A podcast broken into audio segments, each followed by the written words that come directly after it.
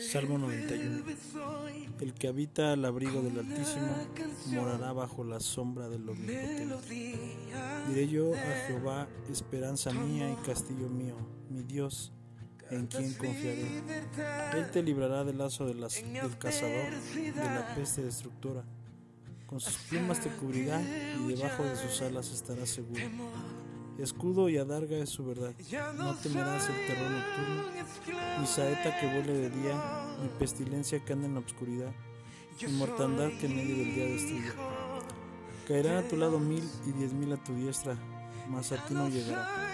Ciertamente con tus ojos mirarás y verás la recompensa de los impíos, porque has puesto a Jehová, que es mi esperanza, al Altísimo por tu habitación. No te sobrevendrá mal, ni plaga tocará tu morada pues a sus ángeles mandará cerca de ti que te guarden en todos tus caminos. En las manos te llevarán para que tu pie no tropiece en piedra. Sobre león y el pisarás, hollarás al cachorro del león y al dragón. Por cuanto en mí ha puesto su amor, yo también lo libraré. Le pondré en alto por cuanto ha conocido mi nombre. Me invocará y yo le responderé. Con él estaré yo en la angustia, lo libraré y le glorificaré. Lo saciaré de larga vida y le mostraré mi salvación.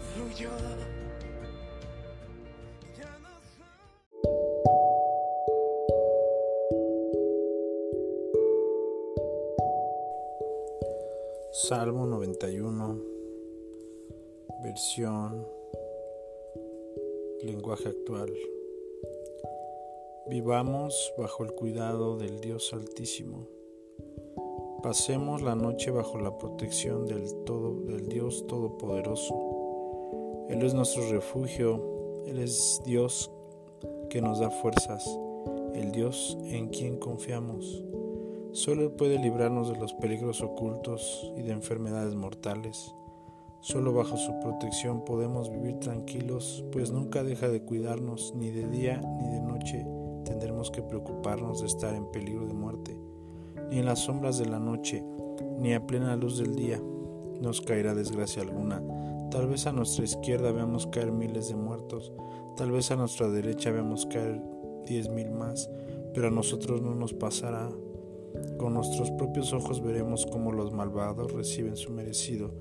El Dios Altísimo es nuestro refugio y protección, por eso ningún desastre vendrá sobre nuestros hogares, Dios mismo les dirá a sus ángeles que nos cuiden por todas partes. Los ángeles nos llevarán en brazos para que no tropecemos con nada. Andaremos entre leones y serpientes y los aplastaremos. Dios dice, mi pueblo me ama y me conoce, por, por eso yo le pondré a salvo. Cuando me llame, le responderé y estaré con él en su angustia. Lo libraré y lo llenaré de honores. Le daré muchos años de vida y lo haré gozar de mi salvación.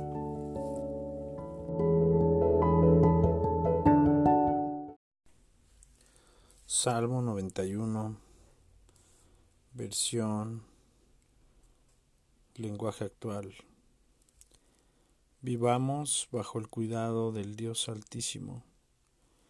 Pasemos la noche bajo la protección del, todo, del Dios Todopoderoso. Él es nuestro refugio, Él es Dios que nos da fuerzas, el Dios en quien confiamos. Solo Él puede librarnos de los peligros ocultos y de enfermedades mortales. Solo bajo su protección podemos vivir tranquilos, pues nunca deja de cuidarnos, ni de día ni de noche tendremos que preocuparnos de estar en peligro de muerte, ni en las sombras de la noche, ni a plena luz del día nos caerá desgracia alguna. Tal vez a nuestra izquierda veamos caer miles de muertos, tal vez a nuestra derecha veamos caer diez mil más, pero a nosotros no nos pasará con nuestros propios ojos veremos cómo los malvados reciben su merecido. El Dios Altísimo es nuestro refugio y protección. Por eso ningún desastre vendrá sobre nuestros hogares. Dios mismo les dirá a sus ángeles que nos cuiden por todas partes. Los ángeles nos llevarán en brazos para que no tropecemos con nada. Andaremos entre leones y serpientes y los aplastaremos. Dios dice, mi pueblo me ama y me conoce, por, por eso yo le pondré a salvo cuando me llame, le responderé y estaré con él en su angustia. Lo libraré y lo llenaré de honores. Le daré muchos años de vida y lo haré gozar de mi salvación. Salmo 91, versión lenguaje actual. Vivamos bajo el cuidado del Dios Altísimo. Pasemos la noche bajo la protección del, todo, del Dios Todopoderoso.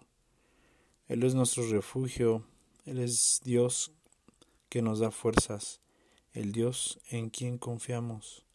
Solo Él puede librarnos de los peligros ocultos y de enfermedades mortales.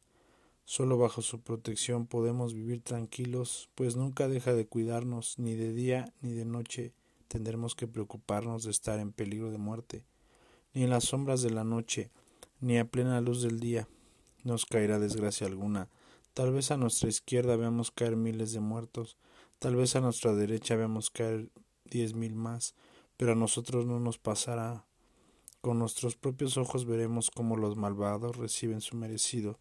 El Dios Altísimo es nuestro refugio y protección. Por eso ningún desastre vendrá sobre nuestros hogares. Dios mismo les dirá a sus ángeles que nos cuiden por todas partes. Los ángeles nos llevarán en brazos para que no tropecemos con nada.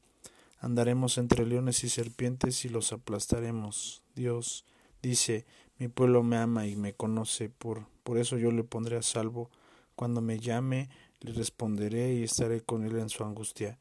Lo libraré y lo llenaré de honores. Le daré muchos años de vida y lo haré gozar de mi salvación. Hola, muy buenas noches, mis amados hermanos, ¿cómo están? Espero muy bien. Vamos a leer Lucas 10, 25, parábola del buen samaritano. Tal vez esta, esta parábola ya las, la han leído bastante si ya tienes mucho tiempo en la palabra, si tienes poco, tal vez es una de las enseñanzas primordiales. Parábola del buen samaritano dice, en esto se presentó un experto en la ley y para poner a prueba a Jesús, le hizo esta pregunta, Maestro, ¿qué tengo que hacer para heredar la vida eterna? Jesús replicó, ¿qué está escrito en la ley? ¿Cómo la interpretas tú? Como respuesta el hombre citó, ama al Señor tu Dios con todo tu corazón, con todo tu ser, con todas tus fuerzas y con, todo con toda tu mente. Y ama a tu prójimo como a ti mismo. Bien, bien contestado, le dijo Jesús, haz eso y vivirás. Pero él quería justificarse, así que le preguntó a Jesús, ¿y quién es mi prójimo? Jesús respondió, bajaba un hombre de Jerusalén a Jericó y cayó en manos de unos ladrones le quitaron la ropa, lo golpearon y se fueron, dejándolo medio muerto. Resulta que viajaba por el mismo camino que un sacerdote, quien al verlo se desvió y siguió de largo. Así también llegó a aquel lugar un levita, y al verlo se desvió y siguió de largo. Pero un samaritano que iba de viaje llegó a donde estaba el hombre y viéndolo se compadeció de él, se acercó, le curó las heridas con vino y aceite, se las vendó, luego lo montó sobre su propia cabalgadura, lo llevó a un alojamiento y lo cuidó. Al día siguiente sacó dos monedas de plata y se las dio al dueño del alojamiento. Cuídemelo mucho y le dijo, y lo que gaste usted de más, se lo pagaré cuando yo vuelva. ¿Cuál de estos tres piensas que demostró ser el prójimo del que cayó en manos de los ladrones? El que se compadeció de él, contestó el experto en la ley. Anda entonces y hazlo tú mismo, concluyó Jesús. Amén.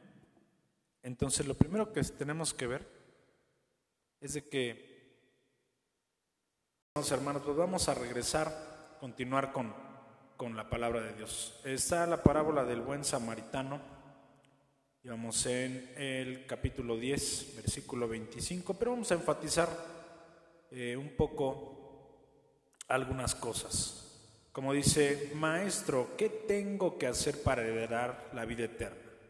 Y tal vez tú te lo has preguntado y te lo preguntaste antes de llegar a Cristo. Realmente antes de llegar a Cristo, cuando teníamos a una, una religión popular o venías de otra religión que no era cristiana, tú realmente a veces te preguntabas, no sé si yo, yo sí me preguntaba, maestro, ¿qué tengo que hacer para heredar la vida eterna? ¿Qué tengo que hacer porque el hombre siempre piensa en hacer algo para tener resultado, un, por eso le pregunta, ¿qué tengo que hacer para heredar la vida eterna? Era un maestro de la ley. Jesús replicó, fíjese cómo le contesta Jesús, ¿qué está escrito en la ley? ¿No? Ni siquiera le contestó groseramente o hubiera podido este, hablar un poco más duro, pero dice, bueno, ¿qué está escrito en la ley? ¿Cómo la interpretas tú? ¿Cómo la interpretas tú? Por ejemplo, si le, como si Jesús le hubiera dicho a un testigo de Jehová, a un X religión, un budista, un católico, bueno, ¿cómo interpretas tú esto? Fíjese cómo Jesús se dirige a él y a las personas sin lastimar, sin, sin poder ofender, sin discriminar. Le dice, ¿qué está escrito en la ley? ¿Cómo tú la interpretas? ¿Cómo la interpretas tú? Como respuesta el hombre citó, fíjese, el, hombre era un maestro de la ley y quería dejar en ridículo a lo mejor al maestro y le dijo, ama al Señor tu Dios con todo tu corazón, con todo tu ser, con todas tus fuerzas y con toda tu mente y ama a tu prójimo como a ti mismo. Eso es lo que citó el hombre. Bien contestado, le dijo Jesús, haz eso y vivirás. Pero él quería justificarse. Dice que se quería justificar. Entonces le dijo a Jesús, ¿quién es mi prójimo? Bajaba el hombre de Jerusalén a Jericó, ya lo, estuvimos leyendo. Entonces vemos que baja y lo, asaltan. Vemos que pasa un sacerdote, en este tiempo sería un pastor, pasa al lado de alguien que lo acaban de asaltar y está todo golpeado, está ensangrentado. Imagínese el evento pasa un pastor por el lado y no, no, lo, no lo recoge ni, ni hace nada, por, a lo mejor por miedo a que, a que le vayan a hacer lo mismo, ¿no? si todavía siguen los ladrones. Bueno, pasa uno de la alabanza, pasa un levita que en ese tiempo era uno que estaban dedicados al, templo del Señor, al sacerdote, a, a, la música, a servir en el, en el templo, en el santuario, en el tabernáculo. Pasa de largo también y no, no pasa nada. Pero viene una persona, un samaritano, una persona X de religión, imagínese una persona que ni siquiera conoce tanto de Dios y Él es el que le ayuda. Que es lo que tenemos que Dios nos muestra, que hay veces que las personas, hay gente buena, más de buen corazón, sin religiones, sin Jesús aún en el corazón, pero eh, sabemos que todos necesitamos de la gracia de Dios que es a Cristo Jesús como Salvador. Después de los 11, 12 años, después de los 10, tal vez ya antes, dice que no necesitamos nosotros a Jesús como nuestro Salvador, porque todos pecamos. Dice la Biblia, pues cuantos todos pecaron están destituidos de la gloria de Dios. También dice, siendo justificados, somos justificados gratuitamente por la gracia redentora de Cristo Jesús, por la sangre preciosa de Cristo, nosotros somos justificados gratuitamente. Entonces, pudiera, pudiera hacerse que, que tal vez pudiera ser, querer ser salvo por, por algunas obras, por portarte bien, por hacer esto, mandas, ofrendas, veladoras, lo que tú quieras, meditar pero no se puede porque Cristo Jesús es el único camino, la verdad y la vida y nadie va al Padre si no es por Él. ¿No? Mucha gente citó como yo no soy la verdad, busquen la verdad, Mahoma, este Buda, busquen la verdad, yo no soy la verdad. Y Jesús se atrevió a decir, nuestro amado Señor se atrevió a decir, yo soy la verdad, yo soy el camino, la verdad y la vida, y nadie viene al Padre si no es por mí. Muy bien, amados hermanos, entonces vemos que este hombre se quiso justificar, pero Dios le dio una cátedra. Jesús, siendo Dios, siendo hombre, le dio una cátedra, pero con una amabilidad, con una sutileza, no lo ofendió. Y bien, dice, dice la palabra de Dios que ames al Señor de todo tu corazón. Ama al Señor tu Dios con todo tu corazón, con todo tu ser, con todas tus fuerzas y con toda tu mente. Ese es el primer mandamiento. Ama al Señor tu Dios con todo tu corazón, con todo tu ser, con todas tus fuerzas, con toda tu mente. ¿Por qué?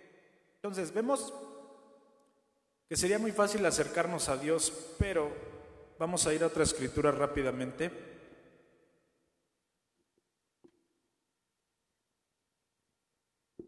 Bien, está en la palabra de Dios en Marcos 10, 17. El joven rico. Cuando Jesús salía para irse, vino, vino un hombre corriendo y arrodillándose de él, delante de él, perdón, le, dijo, le preguntó, Maestro bueno, ¿quiere para dar la vida eterna? Jesús le respondió, ¿por qué me llamas bueno? Nadie es bueno, sino solo uno, Dios. Tú sabes los mandamientos, no mates, no cometas adulterio, no hurtes, no des falso testimonio, no defraudes, honra a tu padre y a tu madre. Maestro, todo esto lo he guardado desde mi juventud, dijo el hombre. Jesús mirándolo, le amó y le dijo, una cosa te falta. Ve y vende cuanto tienes y da a los pobres. Tendrás tesoro en los cielos. Entonces vienes, me sigues, y me sigues, perdón. Pero el afligido por esas palabras se fue triste porque era dueño de muchos bienes. Ahora, muchas personas han interpretado como que las riquezas son malas, pero no lo son. Y le voy a explicar por qué. Dios, Jesús, sabía que este hombre tenía su mente, su corazón en las riquezas primero que Dios. Como el otro hombre quería justificarse, a sí mismo diciendo, pues yo me sé toda la ley, era maestro de la ley. Y el joven rico también quería decir, maestro, ¿qué tengo que hacer? ¿Qué tengo que hacer? Como diciendo el hombre, ¿qué tengo que yo hacer para heredar la vida eterna? Y sabes que no tienes que hacer nada, simplemente creer que Jesús es el Señor y que Dios le levantó de los muertos y serás salvo. Porque con el corazón se cree para justicia, pero con la boca se confiesa para salvación. Ahora fíjese cómo Dios nos ama tanto y ama a Israel demasiado, que ellos les entrega primeramente la ley, les entrega todo el manual de vida. Los judíos no comían cerdo, sabían que sabía Dios todo el colesterol, los triglicéridos, toda la grasa mala de la carne de puerco. Bueno, a nosotros en la gracia nos permite todo, todo me es lícito, pero no todo me conviene, porque primero va la gracia y en la gracia encuentras la sabiduría de Dios. En la gracia encuentras poco a poco la sabiduría que te va haciendo sabio, encuentras la ley, los profetas, el amor a Dios, te vas enamorando y vas conociendo que en Deuteronomio pues eh, que tienes que cuidar el templo, tienes que hacer más ejercicio, que no comas eh, en exceso tantas cosas que te hacen daño, cosas que Dios les mostró a los judíos primeramente.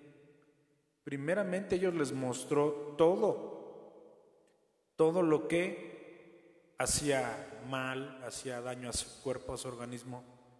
Y consecutivamente a nosotros nos permite todo, porque lo que quiere primero llegar Jesús es a tu corazón. Ah, la gracia para que en la gracia te enamores y camines en sabiduría. El principio de la sabiduría es el temor al Señor. O sea, el temor, no un temor negativo como un temor de espanto, sino un temor, un respeto al Señor. El principio de la sabiduría es el temor al Señor. Ese es el principio. Porque entonces tú amando primero a Dios, de todo tu corazón, con todas tus fuerzas y con toda tu mente, entonces vas a encontrar a Jesús, encontrarás la verdad y la verdad te hace libre. Pero si el corazón está lejos, separado de Dios, y quiere primero encontrar las riquezas, fíjese, las riquezas no son malas, pero las riquezas en Dios tiene que ser añadidura de lo que tú buscaste primeramente el reino y todo lo demás viene por añadidura. ¿Por qué?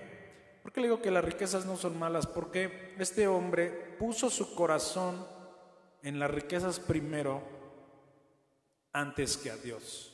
Entonces, mirándolo muy triste y afligido, se fue triste. Porque era dueño de muchos bienes. Jesús mirándolo en derredor dijo a sus discípulos, qué difícil será para los que tienen riquezas entrar en el reino de Dios.